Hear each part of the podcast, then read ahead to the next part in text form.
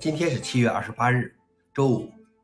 本期是银河观察第一千零七十六期，我是主持人银河老王。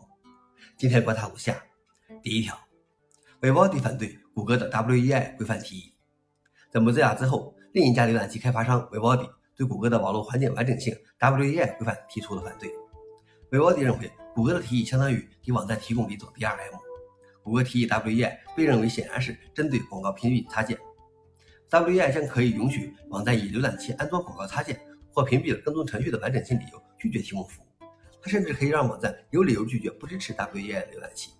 鉴于基于 Chromium 浏览器事实上垄断了市场，那么市场占有率较小的浏览器如 Firefox 将可能成为区别对待的受害者，其他浏览器都面临生存威胁。Linux 平台也存在类似的情况，但谷歌已经开始在 Chromium 中加入 WEI 相关的代码。消息来源：Vivaldi。老王点评：这一切的行为都是在谷歌是一家广告公司的前提下发生的。第二条是 LXD 的维护只限于 Canonical 员工。本月初，Canonical 公司将 LXD 项目从 LXC 项目中剥离出来，转移到了 Canonical 名下。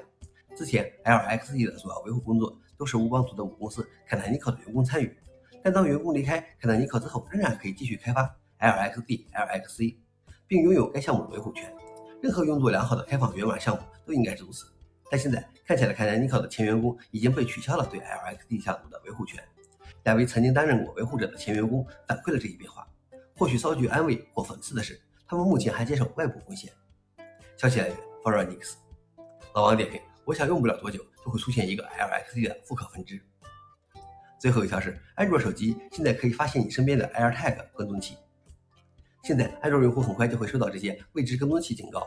这些警告目前只适用于 AirTag。但谷歌表示将与标签制造商合作扩大其覆盖范围。如果你不拥有的 AirTag 与主人分离并确定与你通信，通知会告诉你该追踪器的主人可以看到它的位置。你还可以追溯第一次看到它与你同行的地点，并让追踪器播放声音以及提供追踪器的一些主人的信息。消息来源：阿斯泰克尼卡。老王点评：这对于防止追踪是有好处，但是如果你用 AirTag 保护你的遗失物品，可能就不是很妙了。所以这是矛盾的两面吗？以上就是今天的硬核观察。想了解视频的详情，请访问随后链接。谢谢大家，我们明天见。